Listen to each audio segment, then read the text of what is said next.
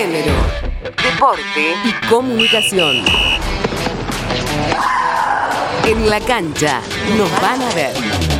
Filo, un equipo feminista y disidente. El plantel formado por las estudiantes y graduadas de la Facultad de Filosofía y Letras de la UBA, que en 2019 se consagró campeón del torneo de interfacultades, expresó a través de un comunicado la crítica situación por la que atraviesan. Escuchamos más detalles en la voz de su directora técnica, Verónica Rafaeli. La entrenadora y jugadoras del equipo de futsal femenino de la Facultad de Filosofía y Letras de la UBA están llevando a cabo una campaña de difusión para visibilizar las condiciones materiales y simbólicas en las que desarrollan su actividad. Por eso están preguntando, ¿Sabías que la Facultad de Filosofía y Letras de la UBA tiene un equipo de futsal femenino? ¿Sabías que en 2019 salieron campeonas del torneo Interfacultades de la UBA? ¿Sabías que es el primer y único equipo en la historia de Filo en salir campeón? ¿Sabías que las jugadoras entrenan en un espacio con el piso roto, con pozos, con arcos que se derrumban y luces que no funcionan porque es el único lugar que les provee la facultad? ¿Sabías que la facultad no les otorga presupuesto para materiales de entrenamiento, indumentaria ni viáticos? ¿Sabías que a fines de 2019 hicieron una gira deportiva por Rosario, disputando encuentros con equipos de la Liga Rosarina de Futsal y clubes barriales recuperados del narcotráfico? ¿Sabías que la facultad no aprobó ningún aporte para cubrir ningún gasto de esa gira? Ni transporte, ni alojamiento, ni comida. ¿Sabías que el equipo tiene una directora técnica mujer? ¿Sabías que su directora técnica no cobró nunca, siendo este el cuarto año que trabaja Donorem? Probablemente no sabías nada de todo esto, pero es la realidad cotidiana en la cual desarrollamos nuestra actividad. Realidad de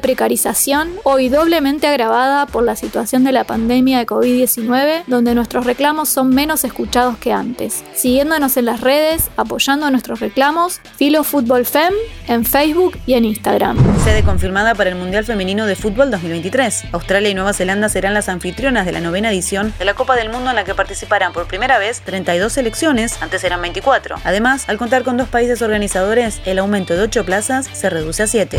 Argentina quiere ser local Debido a las dificultades de organización que presentaron Panamá y Costa Rica, actuales sedes mundialistas, la Asociación del Fútbol Argentino envió una carta a la FIFA postulando al país como sede del Mundial Femenino Sub-20 a realizarse en enero de 2021. Regresa el fútbol en Ecuador. La Federación Ecuatoriana de Fútbol confirmó que el jueves 9 de julio se iniciará la fase de testeos de COVID-19. En una segunda instancia, el 15 de julio, se harán las primeras prácticas, periodo que se extenderá hasta el 22 de agosto, cuando se inaugure una nueva temporada de la máxima categoría femenina.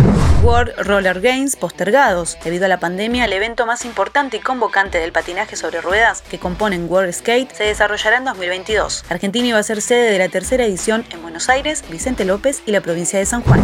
Género y deporte para todos. Ante la gran demanda, el curso online de género y deporte estará abierto al público en general a partir del 13 de julio. Federaciones, clubes y provincias continúan con los talleres de lanzamiento. Por consultas e información, www.deportes.gov.ar. Informó Yamila Castillo Martínez.